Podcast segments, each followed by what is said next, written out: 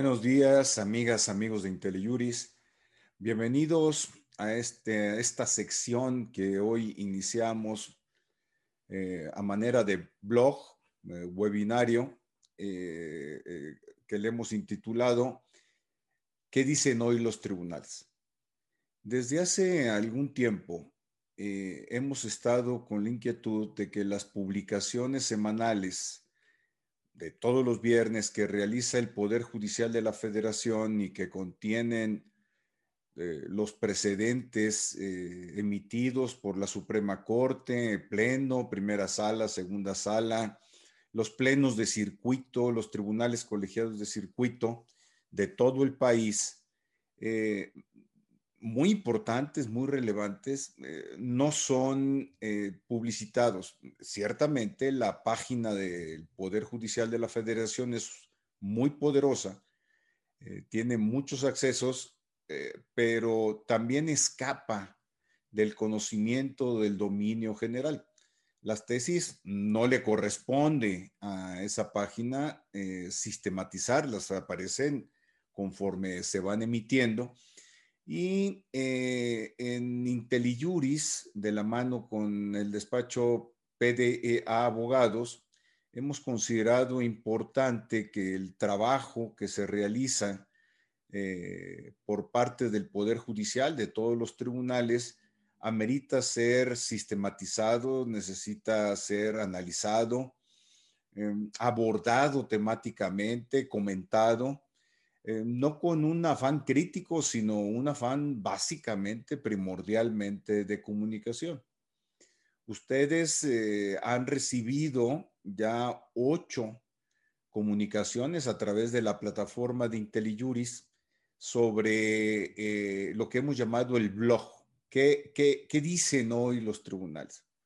Por invitación de IntelliJuris se tomó la iniciativa de ahora presentarlo a través de una videoconferencia, un webinario, con temas selectos, abiertos a comentarios de ustedes, propuestas, que es el propósito que tenemos en IntelliJuris. Por un lado, comunicar.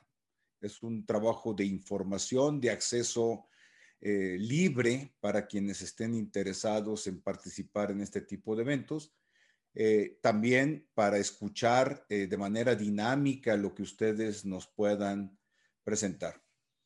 Eh, tenemos dos invitadas de lujo, ya son amigas de IntelliJuris, ustedes las han visto con regularidad en este foro y a partir del día de hoy de manera mensual en programas regulares y ciertamente, seguramente, de manera especial cuando existan pronunciamientos del Poder Judicial de la Federación que ameriten abordarse, las tendremos. Por un lado, eh, me permito presentar, ustedes ya, la, conocen, a la, licenciada Denise Tron, es eh, socia de PDA Abogados eh, y además es la directora general de una mm, organización de la sociedad civil denominada Justicia Justa, eh, especializada en litigio, en temas de corrupción eh, y de salud. Aquí la, tuvimos eh, hace unos pocos días con el tema del desabasto de medicamentos. Bienvenida, Denise. Muchas gracias, Luis. Y también nos acompaña la licenciada Mariana Ruiz, abogada asociada de PDA Abogados y directora de investigaciones especiales de Justicia Justa. Eh, Denise y Mariana son quienes eh, realizan el trabajo de sistematización eh, de todos los precedentes, de todo lo que ustedes han recibido y veremos hoy cómo el trabajo realizado se, manifiesta en, en esta en esta nueva serie que, hoy arrancamos. Bienvenida Mariana, muchas gracias por tu participación. Muchas gracias Luis. Pues iniciamos, eh, Denise, Mariana, eh, ustedes eh, ya traen el, el, material que han venido acumulando durante ocho semanas, más lo que se acumule, traen temas estructurales visualizados, puntos temáticos, ¿Qué nos tienen hoy por, por comentar, Denise y Mariana? Pues este, esta iniciativa de analizar y, esquematizar los precedentes que se publican semanalmente en el, en el semanario judicial, de ahí justamente su nombre, em, nos ha eh, dado no solamente eh, la información sobre qué están resolviendo los tribunales, sino también es un, termómetro de qué está pasando en la justicia en México y cuáles son los retos de la justicia que estamos afrontando en medio de esta pandemia. Eh, cuando iniciamos este blog a principios de enero, la primera semana de enero, veíamos una caída considerable en el número de precedentes o de criterios que se publicaban en el semanario judicial y esto obedeció a el cierre de tribunales durante diciembre, pero también a todo eh, pues esta interrupción que ha habido de la de juzgados y tribunales federales durante todo el 2020. Entonces eh, empezamos a ver que eh, pues no era la cantidad de precedentes que estábamos acostumbrados a ver cada semana, pero también vemos que empiezan a surgir nuevos temas eh, que no estaban en el centro del Poder Judicial y estos dos grandes temas pues, son el resultado de, lo que estamos viviendo. ¿no? Por una parte, eh,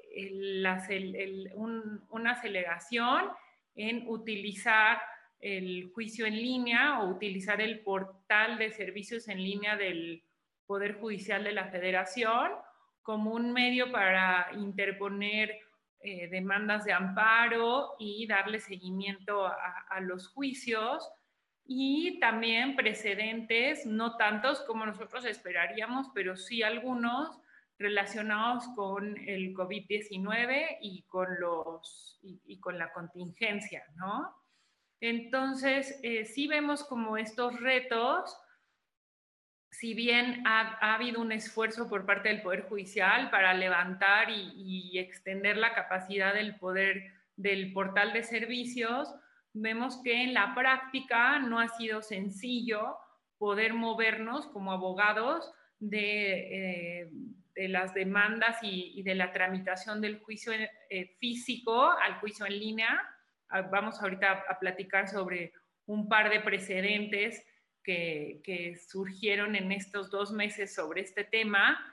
Eh, y esto da cuenta de que a pesar de que está la ley de amparo que contempla la posibilidad del juicio en línea y hay diversos eh, acuerdos que ha emitido el Poder Judicial para, regularlo, eh, la práctica no ha sido sencilla, ¿no? Y Mariana, tal vez tú también nos quieras platicar como algunos otros de los retos que, estamos viendo eh, en esta, en esta etapa de la justicia en la pandemia. Sí, Denise, muchas gracias. Eh, pues como bien, bien estabas comentando, eh, la verdad es que la pandemia ha sido un, un, choque en varios aspectos y sin duda también ha sido pues un punto de cambio necesario dentro del Poder Judicial que aún no se ha logrado. Digamos que estamos en, este, en esta transición en la que tanto abogados litigantes como los propios integrantes del Poder Judicial tratan de ver em, pues la forma de continuar con la impartición de justicia eh, a través de todos los medios digitales. Em, eh, por ejemplo, a mí en lo personal, de todas formas, me cuesta trabajo todo esto de la tramitación de un juicio en línea. Y eh, pues bueno, esto es una situación similar para muchísimas personas y pues bueno, también ha derivado en, eh, como tú comentabas, eh, menos criterios que consecuentemente eh, se relaciona con menos juicios resueltos, ¿no? También es algo que, tenemos que decir, pero, pero bueno, los criterios, por ejemplo, en materia civil continúan, los criterios en materia, en materia de transparencia y acceso a la información continúan, eh, son temas que no se pueden detener, incluso materia fiscal, materia penal, y sí es muy importante que aunque eh, pareciera que estamos en un momento de pausa, ¿no? O no de pausa, sino un momento de alentamiento, debemos de, de, seguir actualizándonos y tener los últimos criterios y de ahí viene la importancia de este blog. Y también otra parte es, eh, pues bueno, la jurisprudencia es una forma muy importante de, interpretación del derecho, ¿no? De allegarnos a los criterios y, también con esta, esta nueva parte de la Suprema Corte como Tribunal Constitucional que vamos a, comentar brevemente adelante, em, sí se toma un nuevo rol eh, de la importancia de la jurisprudencia y de los criterios que emite la Suprema Corte. Entonces, es un elemento más por el que debemos estar todos pendientes eh, de qué es lo que dicen los tribunales, de qué es lo que dice la Suprema Corte y tomarlo como punto de partida para todos nuestros juicios y todos los litigios que se quieran llevar. Eh, porque además, Denise y Mariana, eh, ya empiezan a surgir precedentes relevantes sobre temas se han generado precisamente por la interpretación de los acuerdos de la Suprema, del Consejo de la Judicatura Federal sobre la firma electrónica, sobre los plazos, sobre presentación de amparo directo. Esto, como ustedes en algún momento me lo comentaron, no hace mucho, eh, pues va a generar eh, dudas, eh, problemas procesales que gradualmente tendrán que resolverse por los tribunales colegiados, los plenos de circuito y eventualmente por la Suprema Corte. Yo creo que viene una etapa interesante de precedentes y de reacomodos en la forma en que tenemos concebido eh, concebida la impartición de justicia en México, ¿verdad? Sí, justamente eh, estos precedentes eh, van en la línea de aclarar la tramitación en línea de, del amparo y de los recursos. Entonces, por ejemplo, voy a platicarles de, un, de, un, criterio de un tribunal colegiado. ¿Qué sucede cuando eh, accedemos al portal de servicios en línea del Poder Judicial de la Federación ah, para presentar una demanda de amparo electrónica. Esta tiene que ser firmada con una firma electrónica. Y tenemos eh, dos opciones para hacerlo, ya sea con la firma electrónica que fue expedida por el SAC o la firma electrónica que se puede tramitar ante el propio Poder Judicial de la Federación. Aquí, eh, tal vez algo que en la práctica no habíamos reparado es que eh, en el juicio de amparo, un juicio de amparo, una demanda de amparo, solo puede ser promovida por una persona física, ¿no? Eh, voy a hacer, voy a acotar porque estoy diciendo este comentario.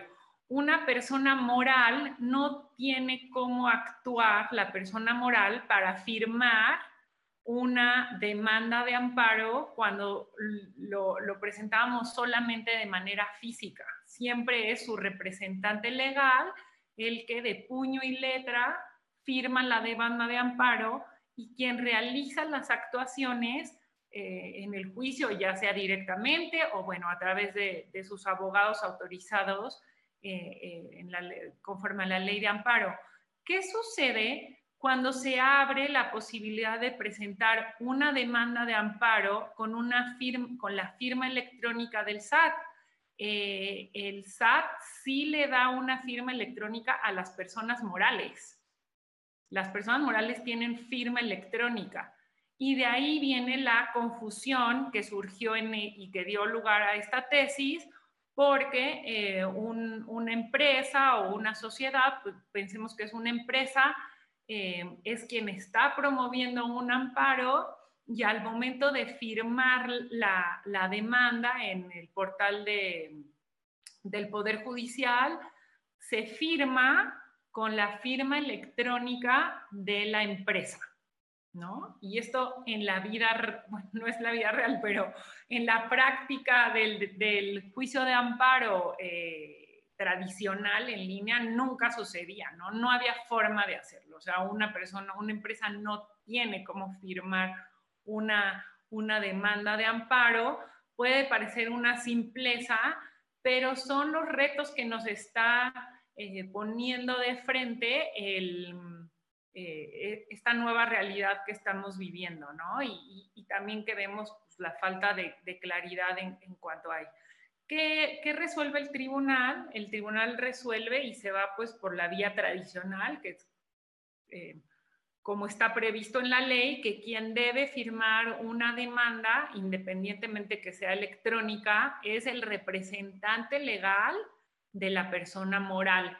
Entonces, eh, queda determinado que una persona moral, a pesar de que ella misma, esta entidad tiene una firma electrónica otorgada por el SAT, esta no va a ser válida para realizar actuaciones en el portal de, servicios en línea del Poder Judicial y quien siempre va a tener que actuar a nombre de, de una empresa, de una asociación, es su representante legal pero nos pone sobre la mesa que probablemente en un futuro esto pueda ser modificado e incluso siendo mucho más eficiente, ¿no? Que las mismas sociedades, eh, pues se les está esta posibilidad que nos presenta el mundo virtual, pues sí las permite actuar, ¿no? Que en lo, físico no, no se podría hacer. No sé si quieran, eh, Mariana o Luis, hacer un comentario o seguimos con la siguiente tesis sobre este tema del juicio en línea.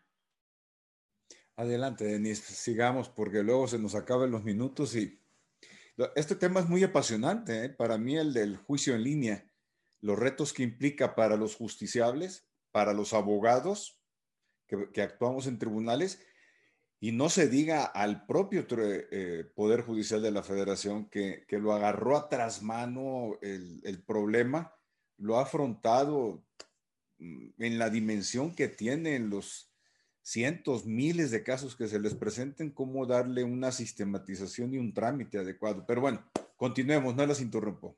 De hecho, en este precedente se, ve que en el juzgado se desechó la demanda de amparo y cuando se llegó al, colegiado, el criterio fue no desechar la demanda, sino requerir al, a la persona moral para que firmara la demanda su representante legal, ¿no? Entonces, esto da cuenta de eh, cómo va a estar evolucionando el Poder Judicial en estos temas y también comentarles que es un tema que nosotros vamos a dedicar siempre que encontremos algún presente sobre este tema, eh, va a estar incluido en el blog porque creemos que es un aspecto central en el que debemos mantenernos actualizados, conocer cuáles son los criterios, porque este juicio en línea justamente se va a construyendo eh, pues ya en la práctica a través de precedentes. El, segundo precedente que voy a platicar sobre este tema justamente se trata del alcance que tiene la autorización que está prevista en, en, la ley de amparo para que el quejoso, quien inicie un juicio de amparo, autorice a sus abogados a actuar en su nombre durante el trámite de una demanda, de un juicio de amparo e incluso para la interposición de los recursos que eh, puedan surgir en el, en el, trámite del mismo, ¿no? Entonces, em, aquí eh, se aclara se señala que eh, la autorización que se, que, que, se daba tradicionalmente en una demanda de amparo o en algún escrito posterior, en términos del artículo 12, esta autorización para que los abogados actúen em, a nombre del quejoso no es suficiente para que el quejoso, para, perdónenme, para que el abogado o los abogados puedan actuar en el portal en línea. Entonces, esto también es un tema muy importante. Además de que se autorice en términos del artículo 12 de la ley de amparo, será necesario que eh, eh, haya una, un texto, un párrafo eh, que de manera expresa el quejoso, quien está interponiendo el amparo, autorice a su o sus abogados para que puedan actuar en la vía electrónica. Y esto tiene una trascendencia importante porque recordemos que en el portal de servicios en línea del Poder Judicial es posible presentar, promover actuaciones, pero también presentar recursos de queja. Eh, en este caso, justamente eh, el criterio versa sobre si un abogado que está autorizado simplemente en los términos del artículo 12 de la ley de amparo podía promover un recurso de queja eh, vía electrónica. Y el colegiado dijo que no, que además era necesario que se otorgara un permiso expreso para eh, la actuación vía electrónica y que el juzgado o tribunal hubiese acordado dicha petición. Ese es un tema que nosotros estamos viendo en la práctica. Eh, se solicita el acceso al expediente electrónico, por ejemplo, porque ya el Poder Judicial pues debe necesariamente llevar a la par de un expediente físico, el expediente electrónico, y esto no siempre es tan ágil o tan automático como quisiéramos, entonces tenemos que tener como este, eh, este cuidado extra cuando estemos eh, realizando eh, o solicitando la autorización para poder actuar en la vía electrónica. No sé, Mariana, si quieres como comentar este punto ya que va enfocado a la práctica.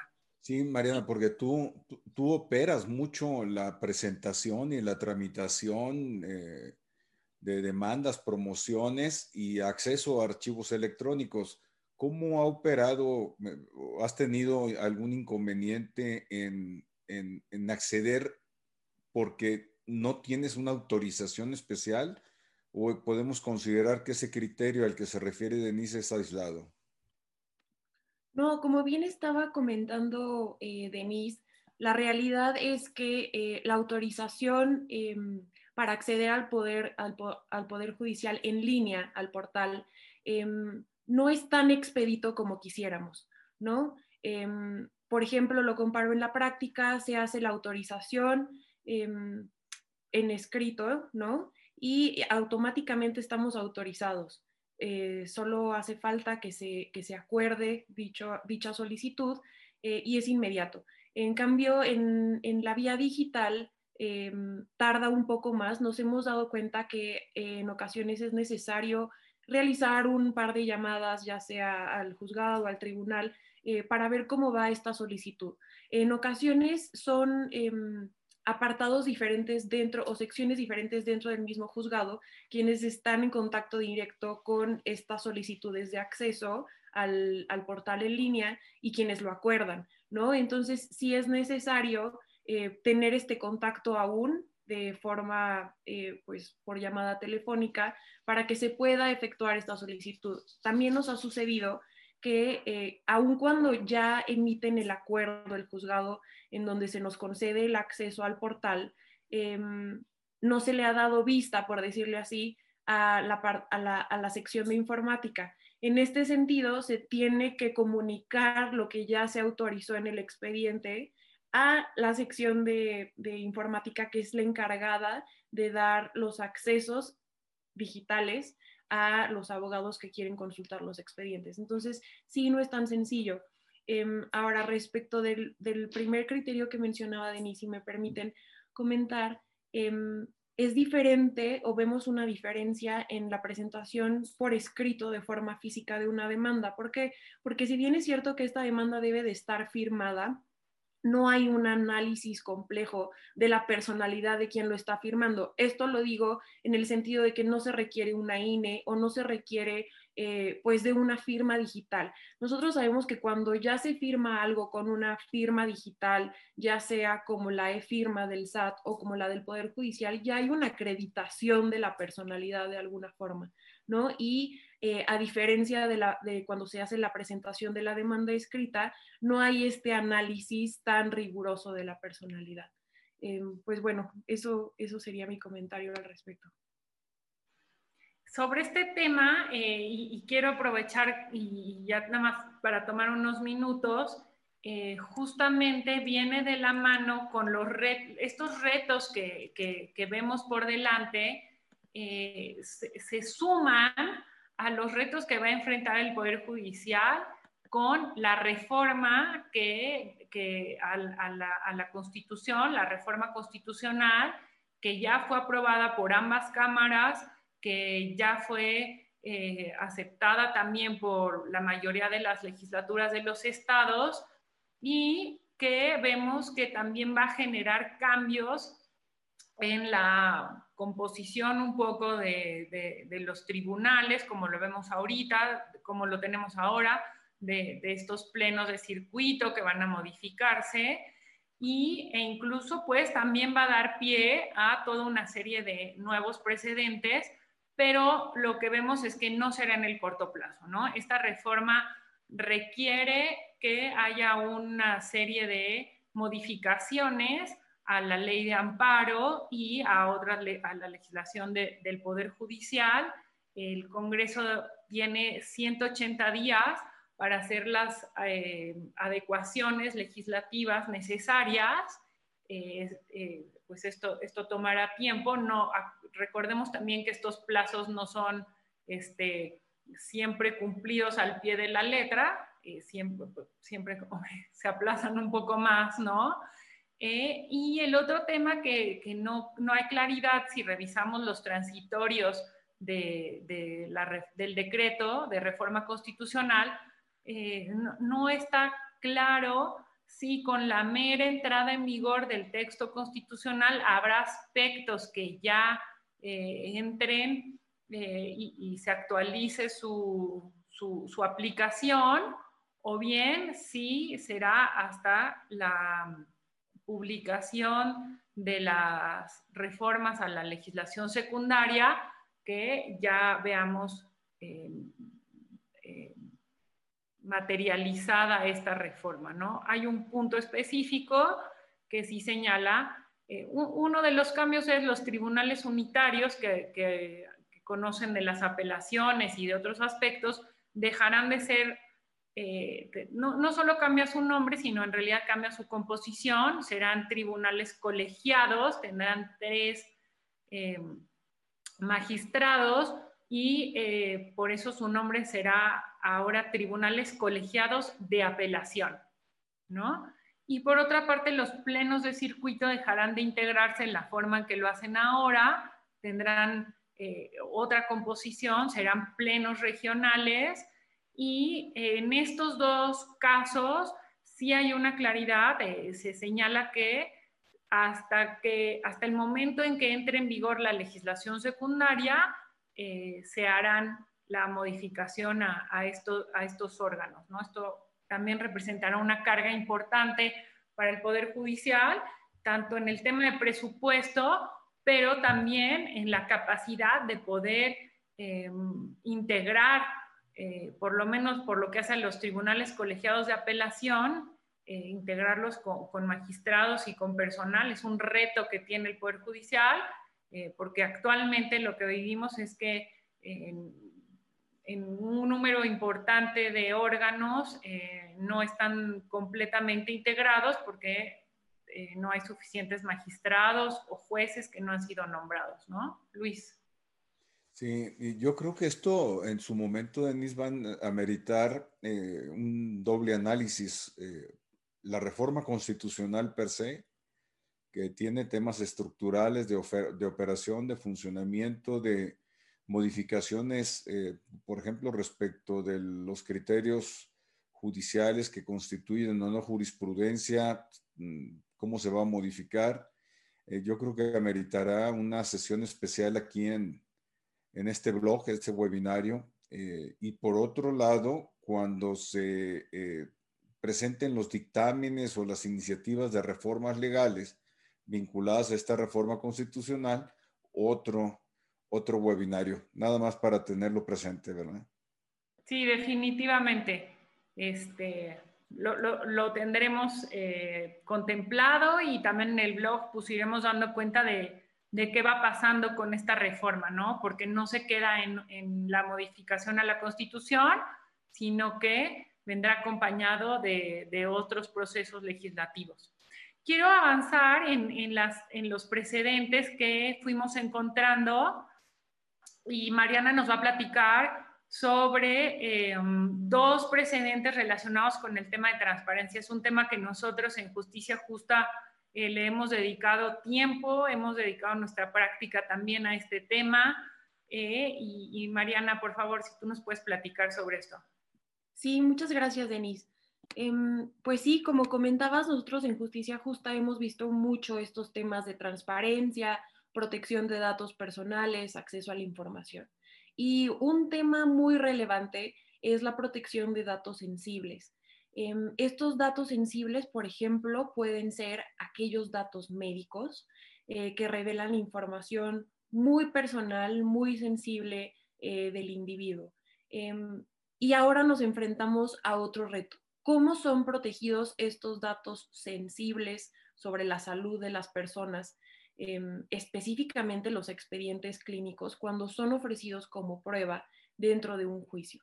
Em, en este criterio que, analizamos en el blog, eh, se, trata de cómo se debe de proteger el expediente clínico cuando eh, es rendido como prueba por parte de una autoridad, porque bueno, sabemos que tenemos que tener una mayor protección. Eh, cuando se trata de datos sensibles, hay un rango más alto, un estándar más alto de protección y de confidencialidad de estos datos personales.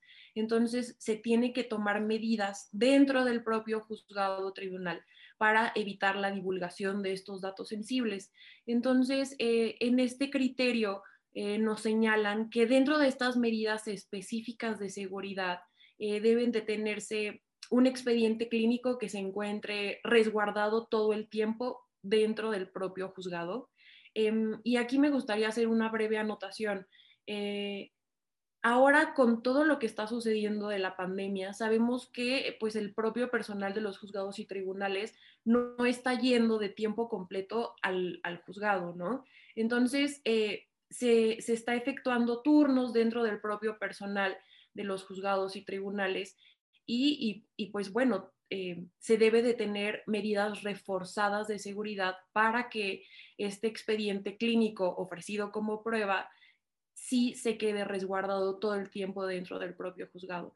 Eh, y esto me lleva a una segunda medida de seguridad que debe de llevarse, que es que el expediente clínico no se encuentre dentro del expediente judicial, em, por el riesgo de que pueda llegar a perderse y también por el riesgo de que más personas acceden al expediente judicial. Entonces, si nosotros apartamos este expediente clínico, lo protegemos eh, para que solamente personal expresamente autorizado pueda manejar este expediente clínico, lo que limita el alcance del mismo y pues su divulgación, ¿no?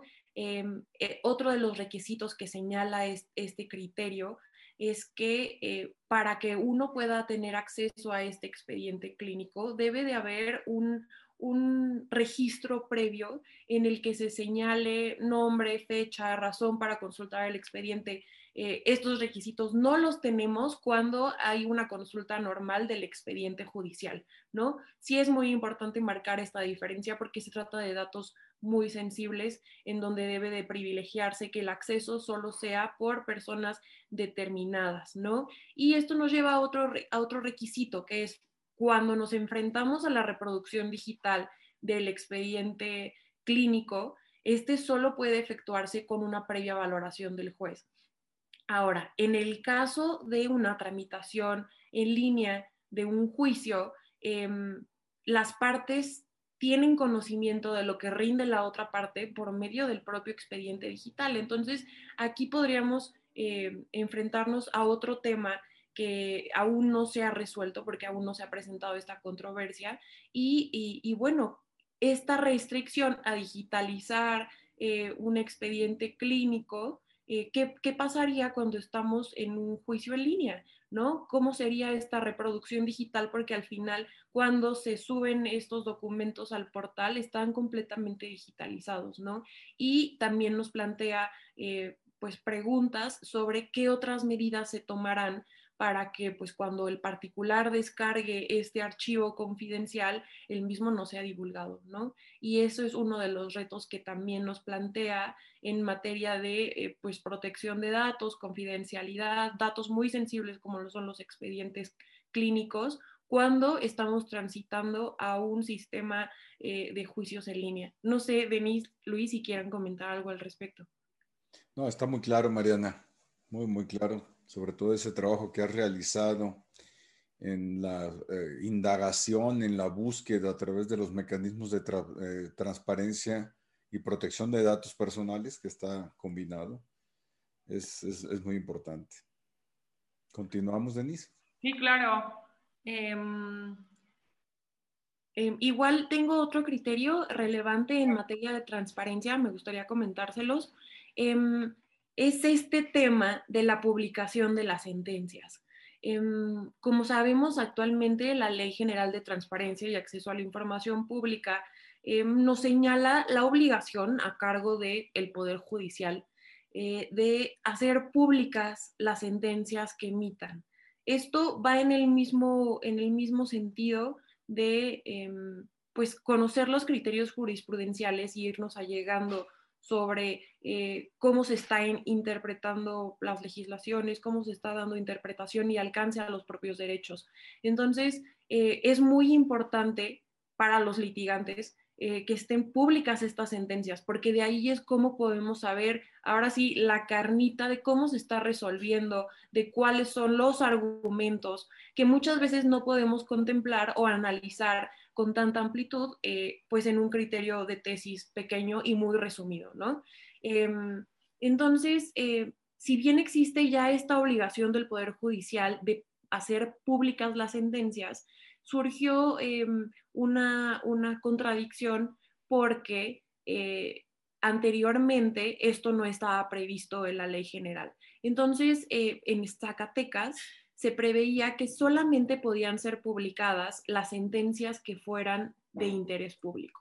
Eh, pero, ¿qué es el interés público? ¿no? Entonces, este caso llegó a la Suprema Corte y fue resuelto por la primera sala, em, en la que se determinó que todas las sentencias emitidas por Poder Judicial son de interés público. Esto llegaron a la conclusión porque todas las sentencias contienen información relevante para la sociedad.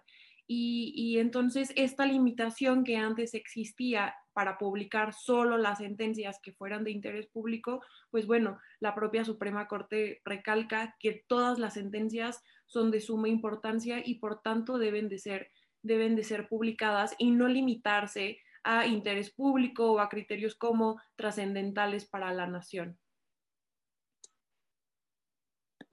Importantísimo el criterio, ¿verdad? Importantísimo. Cambia, cambia un concepto, cambió ese, criterio, cambió un concepto general respecto del tema, del tema de las sentencias. Y justo va de la mano con eh, la entrada en vigor de, de, la reforma a la ley de transparencia, donde ahora ya le exige a los poderes judiciales que publiquen eh, todas sus sentencias, ¿no? Entonces también estamos viendo eh, una mayor apertura en este tema, aunque a veces también ya en la práctica hemos visto que eh, tal vez puede haber como una dilación a veces en que se publiquen las sentencias, en que estén listas, listos los engroses. Por eso es que verán en el blog que por lo menos por lo que se está resolviendo en el Poder Judicial en estos últimos dos meses, em, no, no vamos de las, de las eh, ejecutorias o de, las, de los asuntos, perdón, que se han resuelto, mm, em, no hemos encontrado todavía publicadas eh, los proyectos de eh, ejecutoria tal vez antes era un poquito más fácil localizarlos. Hay algunos asuntos donde sí se publican, pero en otros no. Y por eso ustedes han visto que en nuestro blog eh, pues hacemos los comentarios con base en los comunicados de prensa que publica eh, la Suprema Corte de Justicia, porque no, no está todavía publicado el, el, proyecto ¿no? de, de ejecutoria. Sabemos que la versión final estará disponible pues hasta que se haga el engrose y, esto toma tiempo,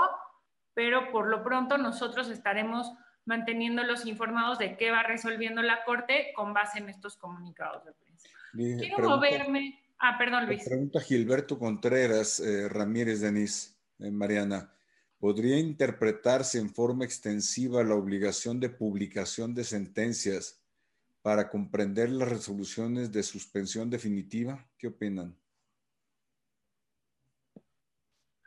Es decir, no solo sentencias de, fondo, sino también las, de suspensión definitiva. y, digo, y haciéndolo extensivo, pues suspensión provisional, ¿no?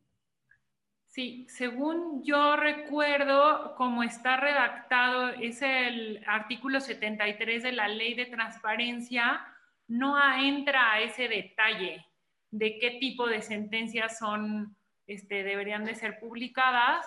Entonces, por lo tanto, sería cuestión realmente de, de revisar este artículo 73 de la ley de transparencia, pero en principio yo creo que sí, tendrían que ser todas, porque no hace una distinción como no podría hacerlo una ley de este tipo, ¿no? No es la ley de amparo la que establece la obligación, sino es la ley de transparencia. Sí, coincido. ¿eh? Ah, muy bien. Bueno, si, si no tenemos más sobre este tema, quiero platicarles y, sobre todo poner en, en la mesa que un tema que hemos considerado importante abordar en el blog son los precedentes relacionados con el tema de COVID-19 y la contingencia sanitaria. No han sido tantos precedentes como nosotros eh, pudiéramos llegar a pensar y eh, esto es porque muchos de ellos pues siguen en trámite y lo que se ha visto son eh, aspectos relacionados con la suspensión, ¿no? Y sabemos que desde el inicio de la contingencia eh, muchos sectores, o por lo menos dos sectores importantes, promovieron juicios de amparo. Por una parte, eh, los trabajadores de la salud y por otro lado, eh, empresas, la industria, con el ánimo de poder mantener abiertas las actividades este, a pesar de la contingencia. ¿no? En este caso, comento rápidamente dos tesis relacionadas con trabajadores del sector salud que promovieron un amparo y específicamente se, les otorgó la suspensión eh, para no obligarlos a acudir a su lugar de trabajo eh, cuando se trataba de un grupo vulnerable frente al COVID. Este ha sido un tema que quienes están en los en juzgados, en tribunales, pues un tema que, que, está ahí, que sigue presente eh, trabajadores que eh, solicitan que no eh, les estén obligados a acudir a su trabajo durante la contingencia. En esta jurisprudencia, que es jurisprudencia por reiteración, por cinco asuntos en el mismo sentido, es un tribunal colegiado de Veracruz donde concede la suspensión para que eh, el trabajador no, los trabajadores no tengan que acudir a, su lugar de trabajo. Y en otro precedente relacionado y del mismo tribunal, eh, se le señala, se, trata de un trabajador del IMSS que ya eh, tuvo la enfermedad, dio positivo a COVID-19 y solicita la suspensión para que sea la propia institución, el IMSS, quien le practique las pruebas para asegurar que ya no es portador del virus. Y el, criterio del colegiado es, eh, el IMSS sí debe eh, realizar estas pruebas y si no lo hace, el empleado no eh, puede ausentarse y tendrá que pagársele su salario, ¿no? sabemos que este es un tema muy debatible eh, sabemos también nosotros en la práctica que ha habido tribunales que tienen criterios distintos e incluso contradictorios a estos, señalando que aunque se trata de grupos vulnerables, tienen que considerarse la posibilidad de acudir a trabajar. Y yo creo que estas decisiones no son menores. Eh, no, no, no hay tantos presentes como pensábamos, muchos son, ah, porque son aspectos que se resuelven en queja, pero definitivamente eh, es un tema que, que, tiene un impacto social y que también es muy debatible en un tema eh, pues moral o, un poco más como, como, hasta de filosofía del derecho, ¿no? De, de cómo tienen que abordarse ese tipo de cuestiones y también nos confronta que no estábamos preparados y no habíamos vivido una contingencia como esta, ¿no? Y las dificultades que, afrontamos. Sí, eh, algún gracias Denise. ¿Algún tema, Mariana, que quieras eh, adicionar o otro tema de los precedentes? No sé si algo en materia familiar, eh, Sí, eh, justo, justo ahorita el tema que estás comentando, Luis, en, en, materia civil, específicamente en materia familiar, pensiones alimenticias, han surgido varios criterios eh, respecto del el alcance que debe de tener esta pensión alimenticia en las diferentes figuras de eh, relación de pareja, ¿no? Em, uno de los criterios que, que surgió en tribunales colegiados es el análisis entre cuánto tiempo se tiene para solicitar pensión alimenticia cuando se está en un matrimonio y cuando se está en el concubinato. Aquí, aquí eh, se estudió que existía una diferencia en el Código Civil de trato para solicitar esta pensión. Esto es porque en el matrimonio, una vez finalizado, eh, se tenía un tiempo, un lapso igual al que duró el matrimonio para solicitar esta pensión alimenticia, ¿no? Y por, otra parte, eh, cuando, cuando se estaba en una relación de concubinato, se tenía solamente el plazo de un año para solicitar esta pensión alimentaria. Entonces, eh, pues bueno, aquí se analizó si existía una diferencia de trato justificada o por, el contrario era una diferencia injustificada entre el matrimonio y el concubinato. Em, en, este, en este criterio se resolvió que eh, ambas figuras son similares en tanto buscan la protección de la familia. Entonces, em, eh, se determinó que debe de aplicar el mismo plazo para que pueda solicitarla en el concubinato eh, como en el matrimonio, es decir, el mismo plazo que haya durado esta, esta relación. En este mismo sentido, encontramos eh, otras dos tesis en el que se analiza un caso un poco diferente, que es qué sucede con la pensión cuando em, el matrimonio que acaba de, finalizar fue nulo. Eh, esto quiere decir es el caso de una persona que previamente casada contrae un segundo matrimonio. Eh, por consecuencia, este segundo matrimonio es nulo. Pero eh, en tribunales se analizó que si existía una relación estable y continua, eh, surge una relación de hecho paralela al primer matrimonio. ¿no? Entonces, en este caso se determina la, obligación por una parte y el derecho de otorgar una pensión compensatoria eh, a la terminación del segundo matrimonio que pues está viciado de nulidad, pero eso no, no exime o no quita la responsabilidad de otorgar esta pensión alimentaria eh, pues eh, a una de las partes de la relación, porque igual se debe de proteger a la familia, ¿no? Interesantísimo el precedente y aprovecho para hacer una publicidad aquí en IntelliJuris. Estamos realizando, estamos organizando un curso de Derecho de Familia eh, que va a impartir Verónica Gómez Schulz, una de las grandes expertas en Derecho de Familia en México, eh, para que no se lo pierdan. Eh, mm, aprovecho para para dos, tres comentarios en función de las preguntas. Uno es Fernando Ignacio Contreras Soto. ¿Dónde encontramos el blog? ¿Con qué datos de localización? A partir de, este evento que te registraste, Fernando, vas a estar recibiendo cada semana por correo electrónico con el mail que te, diste de alta en este blog, vas a estar recibiendo eh, toda la producción que están realizando Denise y Mariana. Hay otras preguntas, eh, Denise, eh, nada más que lo respondiste solo en la sección de panelistas, entonces ahí podemos, si podemos componer esto, por favor. Eh, siempre es más fácil darle trámite. Ustedes lo pueden hacer donde, donde quieran quienes, quienes nos están viendo, pero siempre para nosotros es más fácil administrar preguntas y respuestas en la ceja de eh, ad hoc para esos propósitos. Si lo quieren hacer en el chat está perfecto, no tenemos ningún, ningún problema.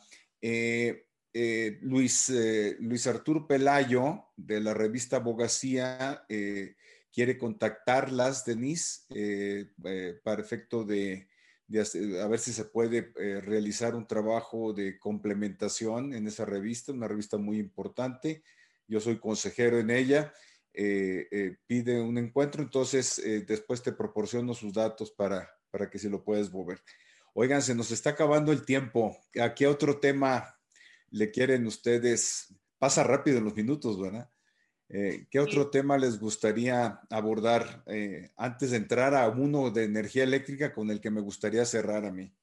Sí, quiero yo platicar rápido sobre el cigarro electrónico.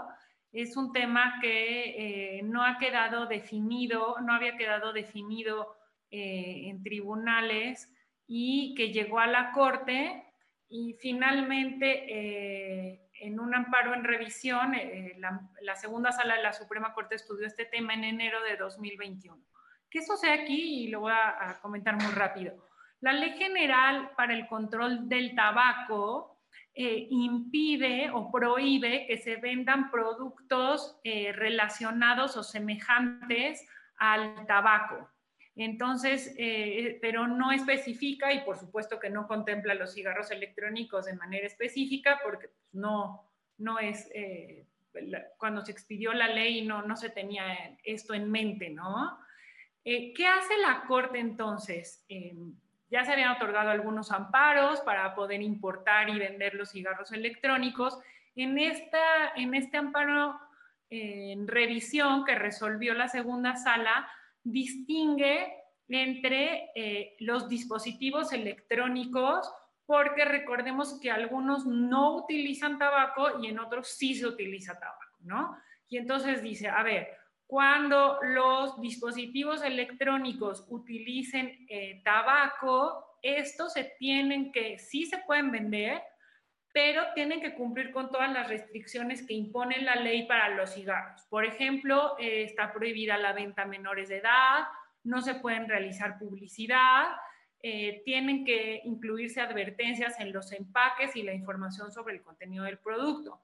Eh, esto es muy importante. Nosotros vemos en los puestos de periódicos que se venden cigarros electrónicos, en páginas de internet, y se venden realmente como si fueran chicles, ¿no? O sea, no sabemos qué se está comprando y la exposición que tienen a estos productos los menores de edad es eh, preocupante y creo que no hemos dimensionado eh, realmente la gravedad del tema, ¿no? Pero bueno, la Corte se pronuncia y bueno, quedará pendiente que esto realmente se ejecute, ¿no? En la realidad. Ahora, ¿qué sucede con los cigarros electrónicos que no utilizan eh, tabaco?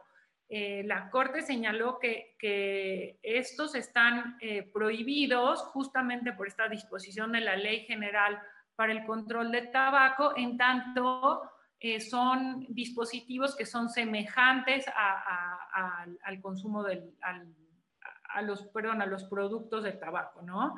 Entonces creo que es un tema relevante y tendremos que ir viendo qué sucede con otros amparos que se han promovido sobre este tema. Para cerrar, Luis, em, es importante lo que resolvió eh, la Suprema Corte de Justicia de la Nación sobre la política energética del gobierno federal. El pasado 3 de febrero, la Corte resolvió una controversia constitucional sobre ese tema, pero sabemos que ahí no quedaron las cosas, ¿no? Entonces, si, nos puedes tú platicar sobre esto a modo de cierre.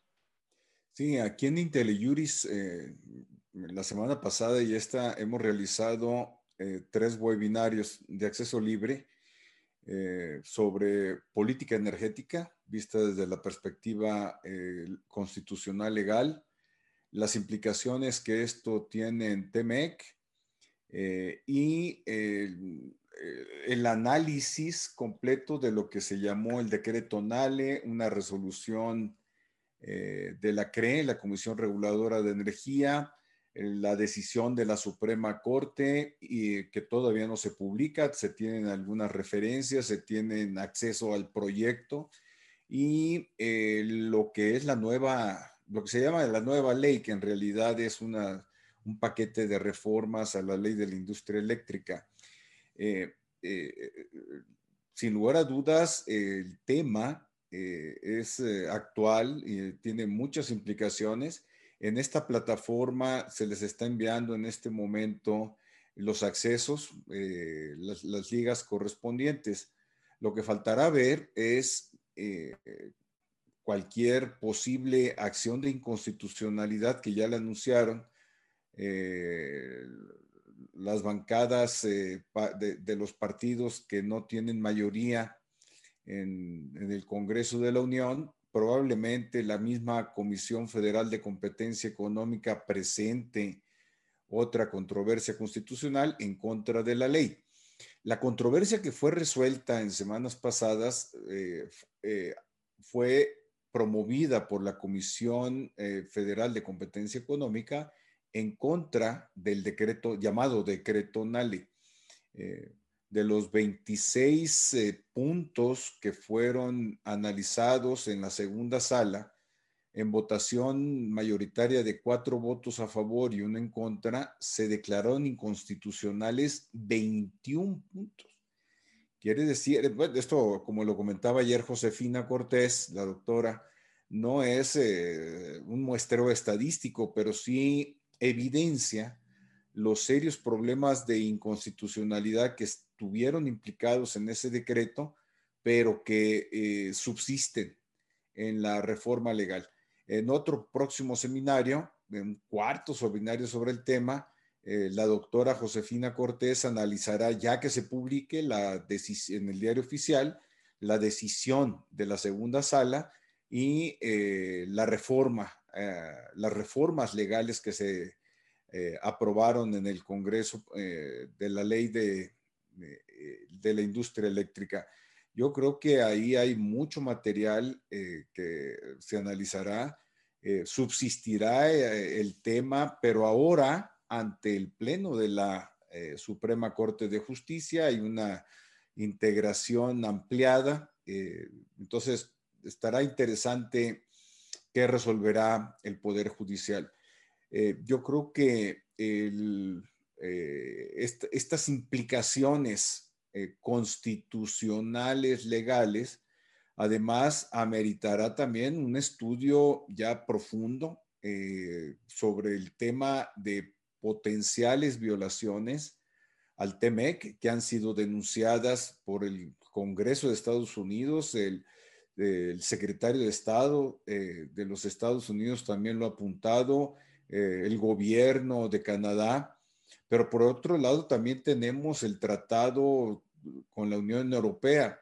Eh, esto es de amplio espectro y sí sentará precedentes eh, muy interesantes, pero aquí los estaremos comentando en webinarios especiales y por supuesto eh, en los temas de, de, materia de este, de este blog. ¿Qué dicen hoy los tribunales?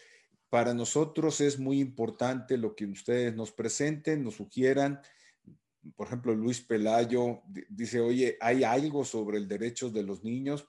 Lo analizaremos, por supuesto. También Gilberto Contreras nos pregunta si la pensión compensatoria es idéntica con la pensión alimenticia. Lo veremos ya en un, en un webinario aquí en la que estuvo la, la maestra Verónica Gómez Schultz, abordó ese tema. Eh, por el otro lado, el tema de los despidos, en época de pandemia. También eh, ofrecemos hacer un análisis particular sobre el tema en un próximo webinario. Denise, Mariana, no sé si quieran hacer un comentario de cierre antes de despedirnos. Sí, para mí creo que eh, durante el 2021 veremos mucha más actividad eh, en el Poder Judicial. el 2020 fue un año pues, pues de retos importantes que no han terminado, pero sí vemos como este mayor empuje desde la sociedad eh, para reabrir actividades, para retomar eh, los juicios que quedaron eh, pues suspendidos durante todo el año pasado. Sabemos que el Poder Judicial atraviesa una etapa difícil, ¿no? el retomar eh, sus actividades en, realmente en medio de eh, una crisis sanitaria que se ve, se vive en, los tribunales, en los juzgados y que realmente lamentamos pues los decesos que han sucedido ¿no? en, el personal judicial. Eh, pero creo que esto nos ayuda y nos reta a todos para eh, pues estar al día, conocer, saber qué se está haciendo en el Poder Judicial y eh, pues abonar a, esta justicia en nuestro país, ¿no? Entonces, sin duda, eh, a nosotros nos encanta este tema y es un reto para nosotros y, como dice Luis, todos los temas que ustedes consideren relevantes, pues también a nosotros nos ayudan para incluso hacer como estas búsquedas especiales, ¿no? Que, son muy interesantes. Mariana. Sí, Denise, pues igual la manera de conclusión, primero reconocer la labor que hacen eh, en, juzgados, en tribunales, en la corte, porque la verdad es que eh, están al, pie del cañón, ¿no? Están en primera línea y, y, todo esto es para que continúe el acceso a la justicia y la verdad es que realizan una labor imprescindible, ¿no? Entonces, primero el reconocimiento por estar ahí. Eh, por seguir ahí y bueno, también por el otro lado, decir que la labor que se realiza es muy importante porque a través de la jurisprudencia, como les comentaba al principio, y de los criterios, sobre todo de los precedentes de la Corte, podemos eh, extraer derechos implícitos dentro de la propia Constitución, eh, se, van ampliando los catálogos de derechos y libertades, se determinan los alcances y límites. Entonces, es una labor muy importante, es, es algo que nos permite mantenernos actualizados y bueno, con mucho gusto seguiremos informándoles a través del blog y a través de los webinarios. Estupendo. Pues muchas gracias, Denise. Muchas gracias, Mariana, eh, por esta iniciativa, por compartirla eh, con IntelliJuris. Eh, poco a poquito y se irán alimentando más webinarios y cada semana quienes nos escuchan recibirán el mediados de semana un blog por escrito sobre los temas y por favor les suplicamos que nos manden sus comentarios, sus propuestas, que nos inviten, eh, como lo hemos comentado aquí, este es un foro colectivo en donde todas las voces tienen que ser escuchadas y atendidas. Denise Mariana, les mando un abrazo, una felicitación de nueva cuenta, un agradecimiento y a quienes nos escucharon, que tengan un buen fin de semana y sigámonos cuidando. Hasta pronto. Muchas gracias. Gracias a los participantes. Bye. Hasta luego.